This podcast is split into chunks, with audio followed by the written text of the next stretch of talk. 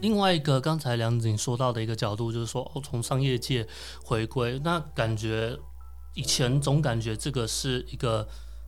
跟我们强调的社会公益，感觉好像是势不两立的。可是事实上，我觉得现在这个界限可能有一个被新的定义的方式，就好像是我们说到的，呃，社会创新或者是什么样的一个名词，它就是一个名词。重点就是我们可以用什么样的行动，或者是用什么样的思考，怎么样定位。比如说像 Summer 你说有机会可以通过远距的方式，或者是你之前的一些专业，怎么样把这些专业投入依注到地方的这个。事物里面，所以它的界限不会像是以前壁垒分明，而是有没有机会用一个不同的思考，就是以前好像在商业上面，好像就是你的别人就是你的竞争对手，或者是你的供应商，或者是你的客户这样的定位。可是好像是在我们地方创生、社会创新的这样的一个价值系统里面，大家都是有机会去互补，或者是互利共生。嗯，我觉得是有可能，就是共好发展的概念。对，我觉得这个领域，我都是说地创界，地创界，我觉得 我自己在这边两年，我觉得很好玩的是，呃，以前商业界反正全部都是敌手嘛，所以你都是会呃不敢讲太多，或者是是对方的敌人。可是在这个领域，是你不管去哪一个场合，去哪个活动，大家都是超级无私的跟你分享。没有错，你只要问什么，大家就什么都跟你讲，然后什么都教你，然后你自己也会很愿意去帮助跟呃指导所有你觉得呃可能需要可以分享的人，就是大家真的是无私的分享，然后这是一个很和乐、很和乐的一个环境，很有趣，其实还蛮有趣的，对对对。那就像我们现在一直在讲说，呃。之前可能比较不会有这样的永续思维的这个存在，可是当它变成我们真的要去面对到的议题，我们是不是也要用这样的思维、这样的方式返回去思考说，OK，我们整个呃商业啊，或者是社会的一个体制，是不是有机会把这样的共好的意识把它带回去，而造成说，哦，不会说，呃，我们现在的整个资源有限，或者是我们现在面临到的整个社会议题是这样子，你还在用。我们上一代或是传统的思维来去一直不断的制造可能隔阂或者是壁垒分明，应该试着去怎么样去思考最大化的去优化或者是运用你的这个资源。我觉得还是回到做初心呢，就是你做这件事情，嗯，或者做任何行动，你原本想的是什么？对，其实我觉得这还蛮重要的，对。因为当我今天的念是无私的，那当然我就是无私的分享给别人，我也不会有任何的计较或什么之类的。对，所以其实我觉得还是回归到我做这件事情，不管说我今天想要投入地方事务，我的呃初心源头是什么。而且虽然说这个这个领域好像很和乐了，对，但是还是会遇到一些坏人嘛，就你还是会遇到一些呃叽歪的人啊，或者是想利用你的人，或者是被利用，没有错。所以我觉得它其实整体来说还是一个职场的概念，只是说其实大家的目标你会觉得大家都是为了地方好，然后大家都是为了台湾好，那你当然不乏还是会有一些投机取巧或者是在那边偷东呃偷偷偷意见的人，但是我觉得其实整体的氛围，你会就我自己来讲，我觉得会比一般在职场上会舒服很多。还有就是再来是说，呃，我自己会觉得，以前在职场上你会是觉得说我在帮公司做品牌，我用我的我的专长在帮公司做品牌。可是我现在的转念是，我想要找到一个我喜欢的地方去帮他做品牌。没有错，比如说我喜欢新庄，那我帮新装做品牌。那我有没有机会以后帮我？假如我又去了呃，比如说彰化某个地方，我住在这里，我喜欢这个地方，我有没有机会用我的专业帮这个地方做品牌，然后做一些改变，而不是只是为了某个公司、某个老板、某个他的呃营营业额那个。去去做事情，而是我做的这些事情是有办法帮更多人变得生活或者环境变得更好这件事情。所以我觉得那个获得成就感有时候其实不是跟钱有关系，而是你知道你的能力是可以带给更多人的一些帮助。就是同时我在协助地方事务之外之余，我同时也在满足我自己的成就感。对对对。嗯嗯，就就会回到我们事实上现在的这样的一个模式，让更更让我们有机会，就是呃用个体户啊，或者是一人公司的方式，探索更多的可能性。就是诶，你可能可以因为你是这样的一个体质，或者是这样的方式，大家互相的进行连接，而创造了很多的影响力，不一定就是说你一定要待在一个既有被绑定的一个地方。我觉得那对我来说是一个自由的感觉。对，还嗯蛮自由的嗯，。对啊，对啊，而且因为现在网络工具太方便了，以前就在几年前没有什么 Google Drive 或是 Line 没有那么没有那么好用的时候，差差很多。你现在就是这些工具全部都有了，其实你就是一个联盟。你只要大家每个人都有专长，然后其实案子就是大家只要适合做的人拉进来，其实很快就可以组成一个可以一起去标案、一起做合作的团队。没有错，没有错对，，我觉得这也是时代所在转变趋势。嗯诶，可是我现在听到的另外一个议题就是说，嗯，可能就是有很多人有这样的一个想法和动能，也是因此聚在一起。可是好像有时候会觉得，呃，没办法立即的派上用场，因为毕竟你知道的说，呃。标案这种东西就是有投有机会，但是投了又不代表说你一定稳上。那这样的过程要怎么说？应该是怎么说呢？怎么撑过去，或者是你可以知道你长情的愿景，让你知道说，哦，这些过程对你来说都是值得努力的，因为不然这样的过程会不会有时候反而是一种会让你觉得是很孤单的感觉呢？大家的想法，你是指艺人工作的时候吗？你说标案吗？对对对，你是指标案还是讲艺人工作？如果在公司的话，你在每年不知道投几个标案去？对，啊，习惯啊。可是因为你在公司的时候，你就是说，哦，我没有标案没关系，我还是有薪水。嗯然后你在做的事情就是，哦，帮公司投标案。嗯可，是如果你现在是艺人公司，或者是你现在是在地方投标案，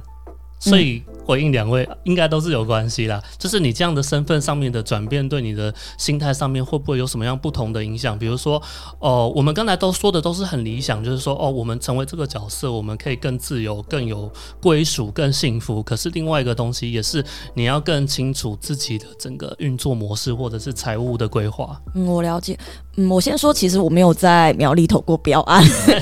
对，但是我我大概知道，就是艺人以艺人工作，就是成为呃成为艺人工作者之后，其实嗯、呃我觉得第一个就是呃要克服的是，有时候其实不不免啊，难免会有一种艺人孤军奋战的这种。感觉会，我觉得尤尤尤其是在你被多案缠身的时候，就觉得哦天哪，好想要有个人来帮我，好想要有个伙伴。其实有时候会难免有这种心情，可是，嗯，该怎么说呢？可是因为当你，但因为你也是艺人工作者，所以你对你自己的工作还有你未来的规划会更有的掌握度。也会呃帮助你自己呃对于自己的人生规划有更清楚的脉络。我觉得这个是作为一个可能我今天在公司当职场上班族，那个心态会完全全然的不一样。对，这个甚至包含到不管是工作上面成为艺人工作者的，不管是包含工作上面，还有再来是工作跟家庭生活之间的平衡，还有甚至是理财这方面，呃，态度完全都会跟之前在受雇呃当人家员工完全不一样。对，嗯标案这个东西，我觉得是，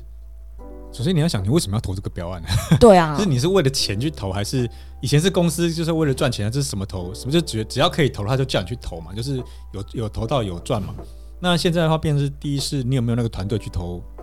那样子的标案？对，因为通常投标案你一定要有相对应的团队可以做那些事情。要有量的对，。所以第一，你有没有那样的团队可以支援你去投一个你觉得你想要投的标案？然后第二个，我觉得最重要是，你为什么想去投那个标案？你是要赚钱吗？那以我现在的角度来说是，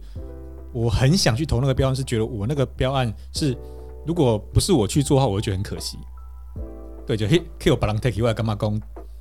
我觉得有点浪费，就是我我不想要看那个案子变成那样，嗯我觉得那个应该我来做才对。我觉得我来做会更好。我觉得我来做，虽然搞不好没有赚很多钱哦，因为那别人是为了赚钱去拍去投的，所以他可能会偷工减料。可是我可能去投，搞不好我根本就没有赚钱。可是我觉得这个做东西做出来，我觉得会对地方的效果会最好。我之前呃新众文艺中心有一次就要我去投标，可是我算一算，如果我去投，我应该搞不好会亏本，因为我想要做到我要的样子。对，但后来因为疫情，他可我就没有去投。可是我就知道，我要投那个标不是为了赚钱，而是我希望让文化局或者是那个单位看到说，其实这个东西是可以出现这样子的成果的，而不是永远都只有一些烂呃，不是就是比较为了投标而投标去公关公司去标，那它出来的成果就是只能有那样的成果。可是其实如果真心想做好，真心想做好团队去标的话，它会出现另外一种成果。可是你就要知道，它会付出更多的呃金钱，那你搞不好也会麻烦你那个预算提高一点。对，就是我觉得你要让他知道说，不是不是没有人要做到好，而是呃你吸引不了好的团队去做好。那我今天好的团队去做了，我没有赚钱，那你就你你就可以去跟他去沟通说，哦，未来可能标案的模式可以是怎么样，就是产生另外一种对话的可能性。而且现在公家部门都还蛮精算的，对 但是另外一个是，现在的公家部门至少对到了很多都是年轻人。其实他们其实他们都还蛮愿意接受新的东西的，所以你必须要让他知道说有好的东西，那他们才能够拿这个东西去跟上面的要求说，你看他是需要比较多的预算的，那他们其实都愿意，只是他们可能目前来投标的团队或是就是永远都是那些老 老面孔在投标，对，所以他们也无能为力。那没有新的人进来，所以我觉得投标这件事情有时候也是改变地方的一个契机，那就是可能前期不一定你会赚到钱，但是你要做的是让人家看到。有一个新的创意、新的手法，这样子。但我觉得最重要的还是就是刚刚梁子说，到就是你是为了什么而标？我觉得如果说今天做这个案子，它并不是在你原本计划，就是他可能跟你做业务是想要做事情是没有连接的话，那其实就是会觉得我就是你就是在花了更多的时间跟人力在做这个为标而标的一个案子，就会有点得不偿失，对啊。因为我觉得这样子刚才讨论下来，感觉就是说，哦，原来我们放了这个不同的一个角色，呃，可能也可以发挥自身的这个影响力，尤其是我们思考的事情是更广泛的这个价值或者是生态系。你不只是满足你的客户，而是协助你的客户去说服他的客户。因为我们因为在做这件事情，我们可以想得更更深思熟虑一点，所以你就会知道说，哦，你做这件事情，它。就是我们又回到我们刚才说的，就是手段跟目的，不是只是为了这个计划本身的这个 KPI，没有错。嗯，像我觉得近年我觉得最看到最好的一个计划，跟地方创生可能没什么关系，就是美感教科书这件事情。哦，对，他就是一群设计师自己发起的嘛，也没有人也没有人教他做啊。对，可他们是自己发起美感教科书这件事情，他觉得教育美感应该从根本扎起，而不是课本就永远那么丑。那我觉得就是很棒，就是他们其实无偿在做这件事情，他们每个都是很棒的设计师，他也没有收钱，他们就自己研发、自己做，然后去跟出版社合作，然后去推给这些学校，然后到最后，其实它的效果滚动式越来越大，甚至撼动了很多人去做学校的一些教室的美化的重新装潢做改变，就是从书本到教室都有做美感教育的设计。那我觉得这就是很好，就是说你说一开始为了赚钱嘛，也没有，他也不是标案，他就是我只是觉得我的能力可以开始为地方做一些改变，然后去撼动到。一些单位，甚至撼动到政府的一些决策，那就是由下到上，我觉得地方的青年，或者是我们所谓的地方创生，是有这样子机会的。我觉得透过这样的对话的过程当中，就是我们参与这个对话，大家都可以思考说：哦，你为什么做这件事情？你扮演的是什么样的一个角色？那比较不会说是哦单方面是像我们之前传统的思维说：哦，你是为了呃公司的盈利而去做这件事情，而是哦什么事情能够促促进你想要去做这件事情的一个动能。然后另外一个部分就是说。呃，那个部分必定是我们很专注，然后我们已经具备专业。那另外一个部分，如果是给真的很想要投入这种地方创生或社会创新的，有这样的想要初初心者的这个角色，想问说，哎，两位会有什么样的这个建议？比如说，他目前是在学，或者是转职，或者是嗯，可能。他的原本的这个专业，呃，还是要去思考说怎么样去转移到被地方所求、地方所用。两位会有什么样的一个建议吗？建议吗？也不算建议。其实我觉得方法很多，哎，就是，嗯，我觉得主动吧。主动，你主动去跟地方的，我举例来讲好了。我今天主动我去跟隔壁的爷爷奶奶聊天，从一个对话、一段对话，它也是一个开始啊。或是我去参加了地方的一个活动，这也是一个开始，对啊。行动跟主动，对啊，行动跟主动，就是你愿不愿意打开。走就是打开你的呃心房，然后主动去跟别人不认识的人交谈，对，然后找出哎什么东西是自己有机会的这个着力点或者是可能性，嗯，对啊，那当然我觉得这个人跟人这个就是不断的去连接嘛，对啊，像我会觉得说，呃，你要怎么开始？我最近有不知道一个林晨毅老师，他最近在嗯。脸书上写一段话，就是说，如果你年轻人想要开始做，他最建议的年龄是在二十八到三十二岁。我也是这么觉得，因为我觉得年轻人他可能一开始在毕业的时候，会对于某些地方事物有一些梦幻的想象，不没有错，不切实际的想象。对，就是你以为来到这边每个人都是好人，然后到时候发现其实牛鬼蛇神很多，那可能受到的呃挫折感搞不好更大，因为你可能还没有在职场历练过地狱啊。像我们在地狱历练过，我现在来到呃这个领域，就会觉得其实这边是天堂，所以你要先进过地狱嘛哈。所以你要先，可我觉得第一你要在职场过。遇过很多人事物以后，其实你会更知道自己适合做什么，擅长做什么。然后你说到底有哪些部分是有机会回馈家乡或回馈地方？那再来就是看你的余力要怎么做。比如说，你可能你有你家里有店面可以接，哦啊你你可能爸爸刚好在做嘛，你爸爸是里长哈、那这个就很就很很方便嘛。所以就再就是看你的条件跟余力有没有机会去切入，你可能可以发挥在地方上的一些能力或者什么。所以第一就是既有职场去了解你自己的专业能力，然后饿不死，然后再去思考说你的余力有没有机会开始做一些事情。不不然的话，比如说你还在扛车贷，还在扛房贷，搞不好小孩也生了，你觉得你有机会做事情这件事情吗？可能没有。但是我曾经跟有些朋友讲说，啊，你也生小孩，你也有房贷要扛，但是你可能没办法跟我们一起从事地方创生这件事情，但是你可以买我们的东西啊，是是是，你可以来消费嘛，这也是 参与消费者整个对对啊，是参与啊，对，就嗯是你一样可以是我们其中的一环，但是你可能不是产出者，你是消费者，那这样也很好，你就带你的小朋友来参加我们活动。对对对，就是用你自己认为舒服的方式嗯去参与，对，参与这个地方，对对对，辛苦的是我们来就好了，对你就你就享受花钱享受就好了。对。然后我觉得不管怎么样，前提都是第一个，我觉得就是呃，用就是用自己的方式去认识自己的地方，从认识自己的地方开始，对啊，你才接下来才会有开展。我觉得这样的讨论也是回到说，呃，可能是因为我们传统受到的教育或者是文化使然，让我们觉得好像就是我们去被动接收什么，我们就是要刻意成为什么。可事实上有很多的可能性是你自己去探索、自己去挖掘，而不是别人给你一个套制式的这个公式或者。模板或者是懒人包，好像你可以全部参考所用，所以我觉得对我们擅长就是很很向往参与这种地方事务或者是社会创新，我觉得我们就是可以看到每个人的故事，或是他的这个模式，重点是找到他为什么这样子做，他如何这样做。那你也可以从这样的过程不断的去问说，OK，为什么我想要这样子做？我可以怎么去做？就比如说，诶，为什么大家要一起来的社创吧，用这样的呃温馨愉快的方式做这样的一个讨论，一个新的尝试跟互动。我觉得重点就是哦你知道为什么你要做这件事情。对对对，没有错，下次记得带酒过来。对啊，呃，是希望说未来有这样的一个可能性。那这个也是我们现在正在想要，就是社创吧的这个伙伴们你到时候要一直想要。加，你到时候要加音效，就是玻璃杯锵的话，你要背后有那种 lounge bar 的背景对音，lounge bar，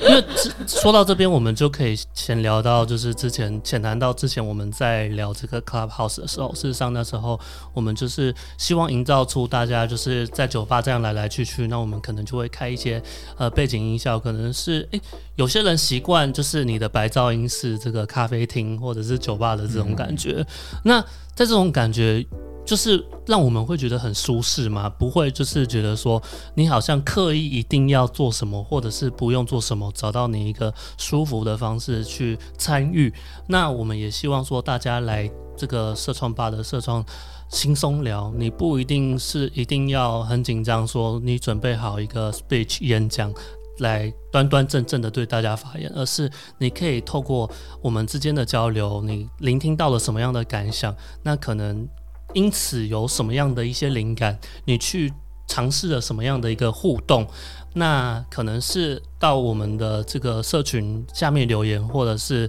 订阅追踪呃社创吧，或者是哎 Summer 你这边有在经营的这个社群，要不要跟大家介绍一下？你说我社群吗？哎、其实我没有，其实我没有什么经营我的社群嘞、所以我不好意思分享、哎，还是梁子你分享啊？好好好，我们那个打广告，我们这边就是记得那个 IG 跟脸书记得加新装骚，然后我自己还有一个本专也叫地方有本小刊物，是对，然后呃，网络专栏的话就是有只恐龙事务所，对对对，就是这三个。我觉得让那个梁子说出来，可能就是 大家笔记要笔记不完了。你要先列出 top three，因为大家都知道梁子有很多这方面的一个展开。不过我有个建议，就是我们之后那个氛围可不可以弄成华灯初上的？我觉得可以。对，那我要当苏妈妈。因为我觉得这个是我们，我刚才说到一半，就是我们很期待，就是说现在大家听这个社创吧是大家自己。自己准备酒水啦，就是这边招待不周，就是麻烦我帮我们准备。对对对对，呃，不管是我们现场的这个嘉宾，还有就是呃聆听我们的这个听众，都是大家很随性的自己准备酒水，然后你也可以自己播放一些 BGM 这样子。当然我们这边也是会有一些 BGM，但是就是希望说哦，好像类似一个听广播，然后你很舒适。可是我们也有一个期待是说，让这种交谈可以发生在。任何舒适的这个地方，所以它可能就是像刚才呃梁子这边说到的，把这样的一个通路呃布到咖啡厅，或者是我们甚至说希望有机会可以跟各个想要从事这个社会创新、有志从事社会创新或展开不一样行动的这个酒吧去联名合作，这也是我们在思考的这个可能性。因为我了解说，诶，新庄知道之前好像在。呃，新庄有举办一些派对或者是活动，诶，可能有这样的创新的合作的可能性。这个就是我们想说，让大家来去参与这个活动的可能的时候，又会觉得说，哦，它带它带给你的是另外一种不一样的一个体验。那因为这个体验，你可能有一些跟在场的人事物的交流，或者是你只是去感受在在。在场的这样的氛围，所以你获得启发，你想要在你的上班、工作、生活之余，有一些不一样的小的展开、小的尝试，可能对你对你的长知就是说，哦，今天我听到了梁子或者是 Summer 带到的什么酒品，哦，我也可以去笔记下来。那要是大家有锁定的话，我们每一期的这个嘉宾都会有带来属于他们的这个调音，我觉得这个也是蛮有趣的另外一个联名的可能性。嗯嗯嗯嗯。好，那刚才说到的是说，呃，这个咖啡厅的这个部分，诶，这个也是我一个很有趣的一个观察。就像我们这个两位的这个背景来说，一位是从新庄，那另外一位是在苗栗。那这个是就我个人比较个人的这个观察了，感觉好像呃越来越多的这种创新、独立、有特色的这个小的咖啡厅，在这一种市政，呃有这样的新成立的一个现象。那我觉得，诶，这个是这个现象是很有趣的。比如说刚才说，呃，新庄少因此有机会可以布置这样的一个通路。诶，你当初是有什么样的一个契机，你会去找到这样的不同的？特色的这个店家，对对对，问一下梁子。就我觉得很好玩的是，我们那时候第一期，那时候还找几个伙伴一起在聊。那时候疫情还没开始，我们几个朋友在聊我要做杂志的时候，我们其实是先在一家咖啡店讨论。那我们在聊主题的时候，就聊到说，我们那以后我们杂志要放在哪里给人家拿？对，总是要地方给人家拿。然后就说，那就咖啡店吧。然后我们就查了一下新庄有哪些咖啡店，因为以前真的没有认真查过这件事情，就一查新庄有五六十间咖啡店，我们自己都吓死。那才发现说，哎，现在连这件事情连我们自己都不知道，因为你可能平常只会去你方圆五百公尺的那几间咖啡店。那你再一查才发现，有这么多风格咖啡店在五六年期期间，一直有人年轻人回来开店。那其实它就代表一种现象。那于是我们就觉得说，好，那我们就从这个连我们自己年轻人都最关心的咖啡店切入，然后同时间又可以去拜访这些店家，然后去了解他们的呃一些心路历程，然后或许有机会变成我们之后通路的一个基础。所以我觉得刚好那个咖啡。又可以代表，比如说以前大家都是在榕树下，都是在呃杂货店跟大家聊天，可是现在你可能比呃咖啡店的店长，你比你的邻居还要熟，对，咖啡店店反而是你的好朋友。所以我觉得咖啡店它其实这个空间已经变成了现代不可或缺的一个交流场所。不管你念书，不管你是要把妹，不管你是要休息，所以我觉得咖啡店它现在已经变成是一则文化场所，已经是一个主流的地方了。那相对来说，以后如果我们想要呃，像现在年轻人可能要返乡去创业什么的话，其实咖啡店厂是首选，因为它其实它代表的定位已经不像以前那么的单纯。所以有这样子很多的一个可能性，那的确我也是会想到说，哦，咖啡厅我可以在这边独立做办公，有就像我们刚才聊到的，我们可能有这样的很多合作的这个场合是会在这个地方去做嗯建立的，而且其实我觉得咖啡店也算是，嗯，怎么讲，是一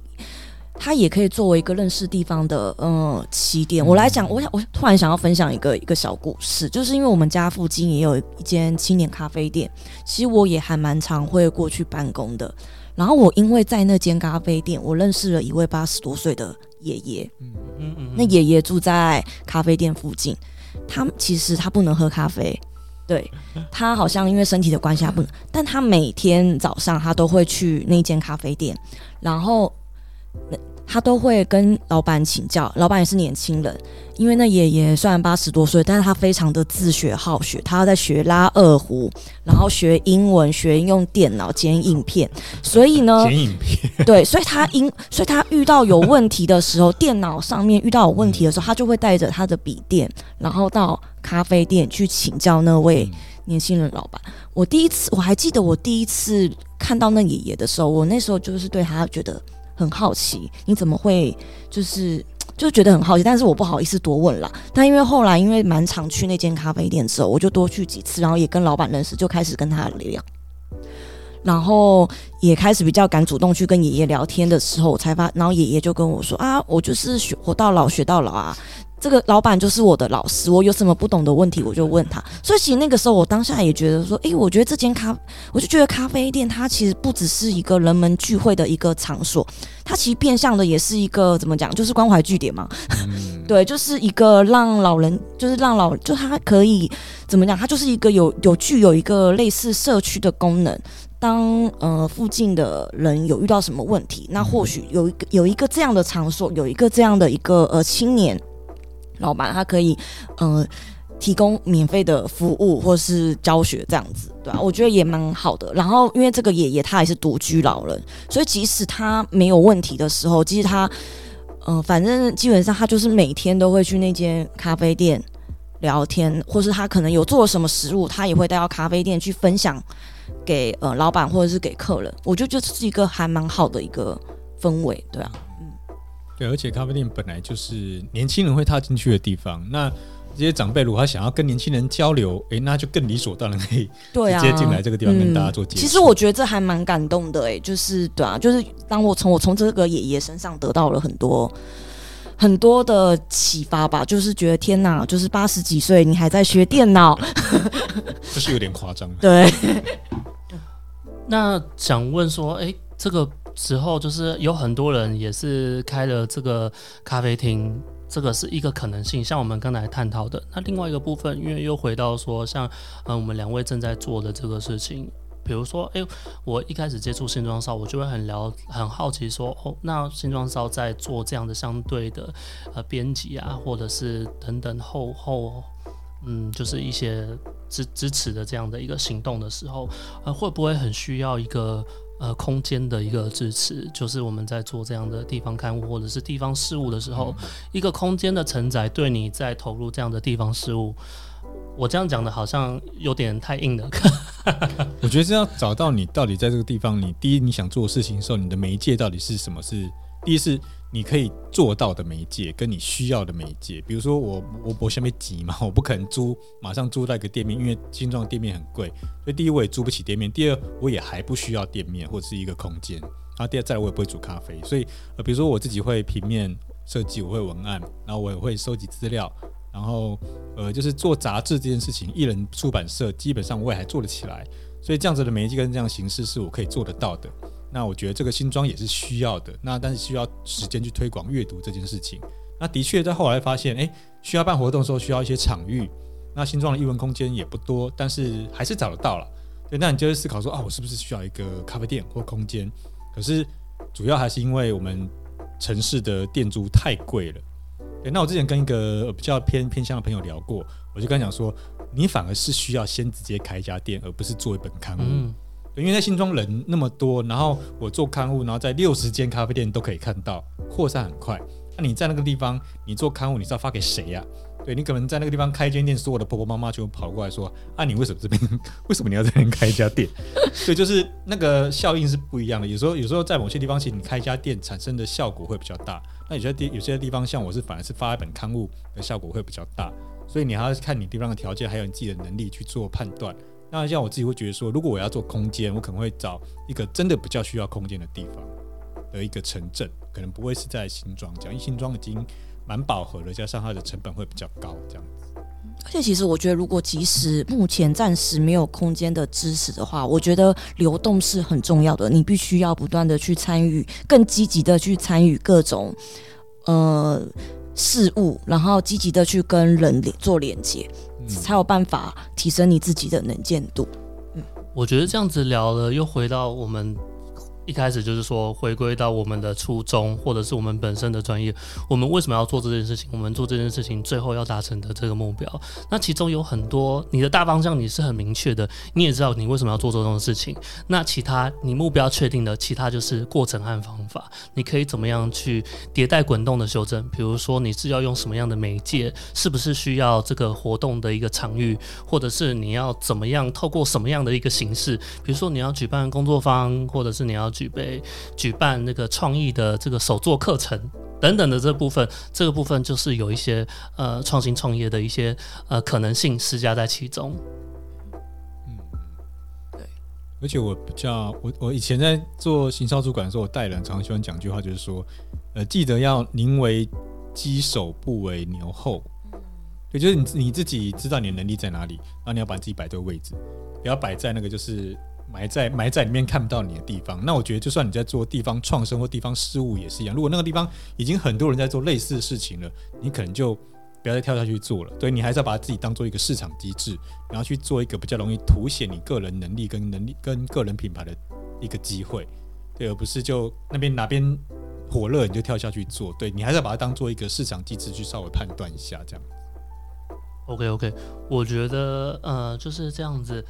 呃，互动下来，因为我们都非常清楚我们自身本身的这个专业，就是呃，可能是品牌啊，或者是定位这部分，所以因此强化了我们的论述，或者是我们为什么想要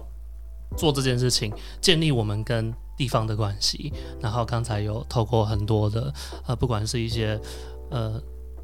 感性的这个小故事，或者是一堆针对一些现现在现象，或者是潜在趋势，我们的一些探讨，那就是希望能够建立在这个云端的这个社创吧。OK，让大家有机会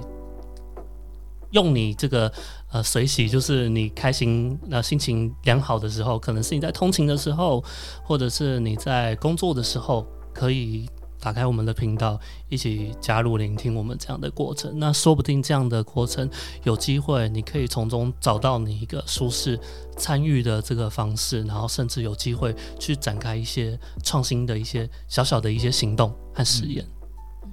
好，那到现在到这个呃节目的这个阶段，想问说，诶，有没有呃其他的这个环节是？两位针对刚才刚才说的内容，你觉得有想要再补充的？做就是了。对，我觉得就是这样子。对啊，对对对。嗯，我最后分享一个小故事，就是我不知道台南有一个叫做好像叫木红豆吧，忘记，他就是炭呃炭烧红豆汤，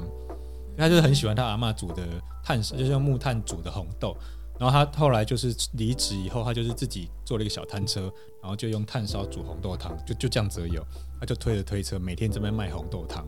然后卖到后来就是有出名了，然后自己开了一个小店面，然后现在已经拓展到就是他用这件事情来做食农教育。有时候有时候就是觉得就是变说，其实你一开始做事情，可能你的身边人都不知道你在做什么，啊，但是你就是一件，你就是把一个可能他主要他觉得是在传承一个所谓的文化饮食文化这件事情，他把它做好。哦，用木炭来做红豆汤，呃，炭烧来做红豆汤，然后从摊车开始做，做到出名了，然后甚至有小店面，然后甚至开始做跟很多企业做合作、做联名，甚至现在可以做一个食农教育，做一个课程，变成一个台南的一个小品牌。所以我觉得大家不用一开始不用想那么远，就是先把你眼前你想做的事情，然后你自己可以让你饿不死的事情，然后对于地方文化可能有贡献的事情，把它做好。那我觉得这就是最好的第一步。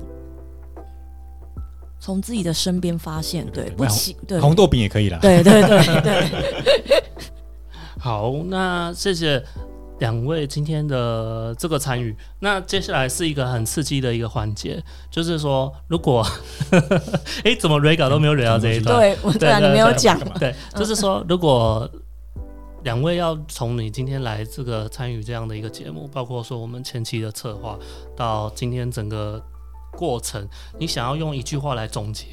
这的话，你会用什么话来总结？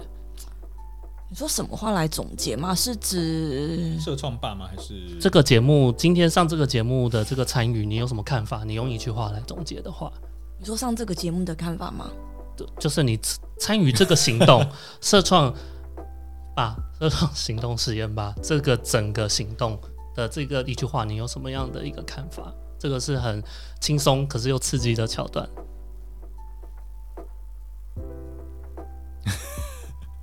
我先讲一个，我觉得就是我的，我觉得是，呃，我希望可以透过这样的过程跟这样经验，认识更多人对于所谓的社会创新，可以有不同的呃激荡。对，因为以前大家都只是在聊什么职场规划啊、工作啊，可是大家对于什么社会设计、社会创新、地方创生好像很遥远，但其实你就会发现，其实没有那么遥远。其实你有很多机会都可以接触到，甚至是未来也可以去自己去连接到。那所以我觉得透过这样过程，可以让帮助更多人去了解，其实这东西离你非常的近。应该说，嗯，社会创新这四个字听起来会觉得，哎，好大，我到底要创新什么？可是其实从我自己的身边。的事情，从我自己很简单的一个行为开始做起，我也是一个创新啊，不是吗？太棒了，太棒了，太棒了！那在最后的这个时时间，要不要这个 Summer 你再来分享，就是介绍一下你的社群？好，那我先说，呃。呃，我的社群嘛，大家可以上脸书搜寻“夏天说 ”（Summer Talking）。可是其实呢，也先跟大家说声不好意思，因为其实我其实并不是很积极的在管理我的社群。可是如果说大家对于呃遇到什么问题或者有什么想要分享的话，都可以呃私讯给我这样子。嗯。